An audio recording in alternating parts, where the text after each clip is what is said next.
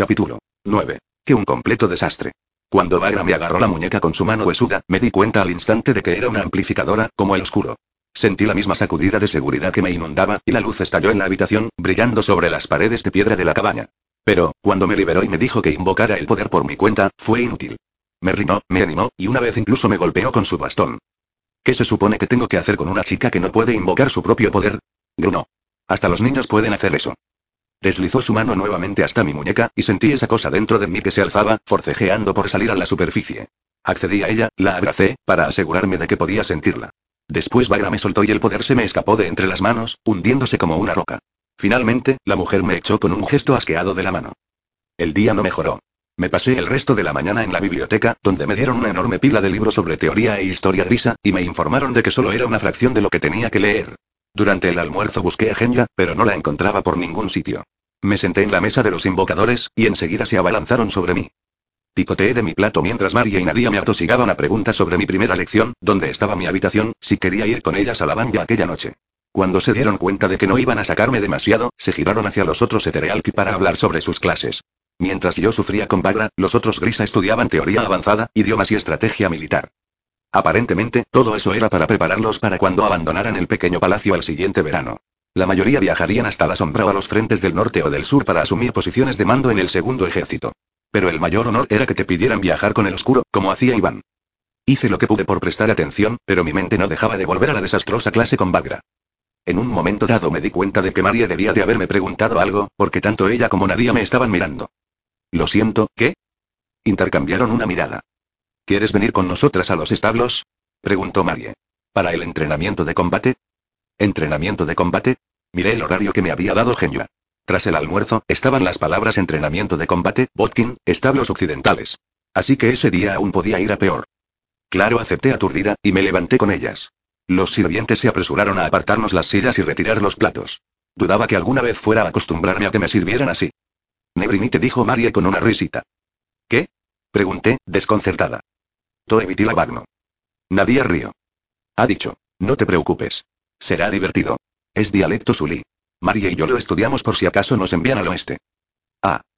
Yuyan Sully dijo Sergei, mientras pasaba a nuestro lado a grandes zancadas para salir de la sala abovedada. Significa el sulí es una lengua muerta en Shu. Marie frunció el ceño, y Nadia mordió el labio. Sergei está estudiando Shu, susurró Nadia. Lo he pillado, respondí. Marie se pasó el resto del camino hasta los establos quejándose sobre Sergei y los otros corporalti, y debatiendo acerca de los méritos del Sulí sobre el Shu. El Sulí era mejor para las misiones en el noroeste, mientras que el Shu implicaba que tendrías que traducir documentos diplomáticos. Sergei era un idiota que estaría mejor aprendiendo a comerciar en Kerch. Marie hizo una breve pausa para señalar la baña, un elaborado sistema de baños de vapor y piscinas de agua fría cobijado por un bosquecillo de abedules junto al pequeño palacio, y después se lanzó inmediatamente a despotricar sobre los egoístas corporalti que acaparaban los baños cada noche. Puede que el entrenamiento de combate no fuera tan malo. Desde luego, María y Nadia me estaban dando ganas de golpear algo. Mientras cruzábamos el césped del oeste, tuve la repentina sensación de que alguien me estaba observando. Levanté la mirada y vi una figura que estaba de pie lejos del camino, casi escondida entre las sombras de un grupo de árboles bajos. La larga túnica marrón y la barba negra sucia eran inconfundibles, y aún desde la distancia pude sentir la espeluznante intensidad de la mirada del aparat. Me apresuré a alcanzar a María y Nadia, pero sentí que su mirada me seguía, y cuando volví a mirar hacia atrás el hombre seguía ahí. Las salas de entrenamiento estaban cerca de los establos. Eran salas grandes, vacías y bien iluminadas, con suelos de tierra apisonada y armas de todo tipo alineadas en las paredes. Nuestro instructor, Bobkin Yuler no era grisa, sino un antiguo mercenario de Shuan que había luchado en guerras de todos los continentes para cualquier ejército que pudiera permitirse costear su particular don para la violencia. Tenía pelo gris desgreñado y una horrorosa cicatriz que le atravesaba el cuello donde alguien había intentado cortarle la garganta. Me pasé las siguientes dos horas maldiciendo a esa persona por no haber preparado un entrenamiento más sencillo. Bobkin comenzó con ejercicios de resistencia, y nos hizo correr por los terrenos de palacio. Yo hice lo posible por mantener el ritmo, pero seguía siendo tan débil y patosa como siempre, así que enseguida me quedé atrás. ¿Esto es lo que enseñan en primer ejército? Se burló con su fuerte acento yo mientras yo subía a traspiés por una colina. Me faltaba demasiado el aliento como para responder. Cuando volvimos a las salas de entrenamiento, los otros invocadores se pusieron por parejas para combatir, y Botkin insistió en ponerse conmigo. La siguiente hora fue un borrón de dolorosos golpes y puñetazos. Bloquea. Gritó, haciéndome retroceder de un golpe más rápido. Tal vez niña gusta que le peguen. El único consuelo era que no se nos permitía utilizar nuestras habilidades grisa en las salas de entrenamiento, por lo que al menos me libraba de la vergüenza de revelar que no sabía invocar mi poder. Cuando estaba tan cansada y dolorida que pensé en tumbarme y dejar que me siguiera pegando, Bobkin dio por finalizada la clase. Pero, antes de que saliéramos por la puerta, dijo. Mañana niña viene antes, entrena con Botkin. Me costó un gran esfuerzo no ponerme a lloriquear. Para cuando llegué a mi habitación dando traspiés y me bañé, lo único que quería era meterme entre las sábanas y esconderme, pero me obligué a volver a la sala abovedada para cenar. ¿Dónde está Genya? Le pregunté a Marie cuando me senté en la mesa de los invocadores. Come en el gran palacio. Y también duerme allí, añadió Nadia. A la reina le gusta asegurarse de que está siempre disponible. Y al rey también. Marie. Protestó Nadia, pero soltó una risita. Yo las miré boquiabierta. ¿Queréis decir que es solo un rumor, explicó Marie, pero intercambió una mirada cómplice con Nadia. Pensé en los labios húmedos del rey, en los capilares rotos de su nariz, y la hermosa genia con sus colores de sirvienta. Aparté el plato. El poco apetito que tenía había desaparecido. La cena pareció durar eternamente. Tomé una taza de té poco a poco y soporté otra ronda de inacabable charla de los invocadores.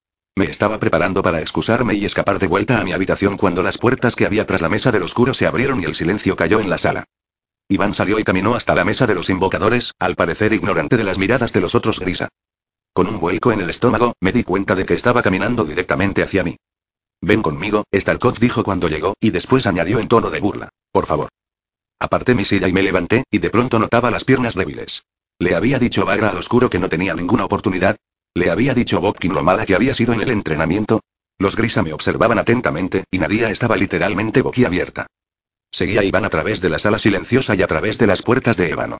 Me condujo por un pasillo y a través de otra puerta, adornada con el símbolo del oscuro. Era fácil adivinar que me encontraba en la sala de guerra. No había ventanas, y las paredes estaban cubiertas de enormes mapas de Ratka. Los mapas habían sido fabricados al modo antiguo, con tinta caliente sobre pellejo de animal. En otras circunstancias, podría haber permanecido horas estudiándolos, pasando los dedos por las montañas que se levantaban y los ríos que se retorcían. En su lugar, me quedé de pie con las manos apretadas en puños sudorosos mientras el corazón me latía con fuerza en el pecho. El oscuro estaba sentado al final de una mesa alargada, leyendo una montaña de papeles.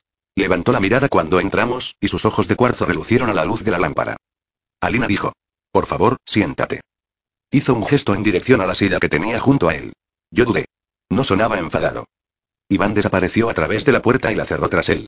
Yo tragué saliva con fuerza y crucé la habitación para sentarme en el asiento que me había ofrecido el oscuro. ¿Cómo ha ido tu primer día? Yo volví a tragar. Bien, Grazme. ¿Seguro? Preguntó, pero sonreía ligeramente. ¿También Bagra? Puede ser un algo dura. Algo logré decir. ¿Estás cansada? Asentí. ¿Echas de menos tu hogar? Me encogí de hombros. Era extraño decir que echaba de menos los barracones del primer ejército. Un poco, supongo. Mejorará, dijo. Me mordí el labio. Eso esperaba. No estaba segura de cuántos días más como ese podría soportar. Para ti será más difícil. Un Ethereal rara vez trabaja solo. Los Inferni van en parejas, y los vendavales se emparejan con los agitamareas. Pero tú eres única en tu especie. Cierto, repliqué con cansancio. No estaba de humor para oír lo especial que era. Él se puso en pie. Ven conmigo. Mi corazón volvió a latir con fuerza, y el oscuro me guió al exterior de la sala de guerra y a través de otro pasillo. Señaló una estrecha puerta poco llamativa en la pared. Ve por la derecha y llegarás directamente hasta los dormitorios. Pensé que querrías evitar el vestíbulo principal. Me lo quedé mirando. ¿Eso era todo? Solté abruptamente. ¿Solo querías preguntarme por mi día? Él inclinó la cabeza hacia un lado. ¿Qué esperabas? Me sentía tan aliviada que se me escapó una risita. No tengo ni idea. ¿Tortura? ¿Interrogatorio? ¿Una reprimenda? Él frunció el ceño ligeramente. No soy un monstruo, Alina, a pesar de lo que hayas oído. No quería decir eso, repliqué con rapidez. Es solo y que no sabía qué esperar. Salvo lo peor. Es un viejo hábito, expliqué. Sabía que debía detenerme ahí, pero no podía evitarlo. Tal vez no estaba siendo justa, pero él tampoco. ¿Por qué no debería tenerte miedo? Eres el oscuro. No estoy diciendo que vayas a tirarme a una zanja o a meterme en un barco a Sibella, pero desde luego que podrías. Puedes cortar a la gente por la mitad. Creo que es justo estar un poco intimidada. Me estudió durante un largo momento, y yo deseé fervientemente haber mantenido la boca cerrada. Pero después una media sonrisa cruzó su cara. Puede que tengas razón, dijo, y parte del miedo se esfumó. Después preguntó repentinamente. ¿Por qué haces eso? ¿El qué? Estiró el brazo y me cogió la mano. Sentí la maravillosa sensación de seguridad que me invadía. Frotarte el pulgar por la palma. Oh, reí con nerviosismo. Ni siquiera me había dado cuenta de que lo estaba haciendo. Es otro viejo hábito. Me giró la mano y la examinó a la débil luz del pasillo. Pasó su pulgar por la pálida cicatriz que me recorría la palma. Sentí un escalofrío. ¿Dónde te la hiciste? Yo y en Kerancin. ¿Dónde creciste? Sí. ¿El rastreador también es un huérfano? Tomé aliento de golpe. ¿Leer la mente era otro de sus poderes? Pero entonces recordé que Mal había testificado en la tienda grisa. Sí. ¿Es bueno? ¿Qué? Me estaba costando concentrarme. El pulgar del oscuro seguía moviéndose hacia adelante y hacia atrás, recorriendo la cicatriz de mi palma. Rastreando. ¿Es bueno? El mejor dije con honestidad. Los sirvientes de Kerancin decían que podía sacar conejos de las piedras. A veces me pregunto en qué medida entendemos realmente nuestros propios dones, reflexionó. Después me soltó la mano y abrió la puerta. Se apartó a un lado y se inclinó ligeramente. Buenas noches, Alina. Buenas noches, logré decir. Crucé el umbral hasta el estrecho pasillo. Un momento después, oí el sonido de una puerta que se cerraba detrás de mí.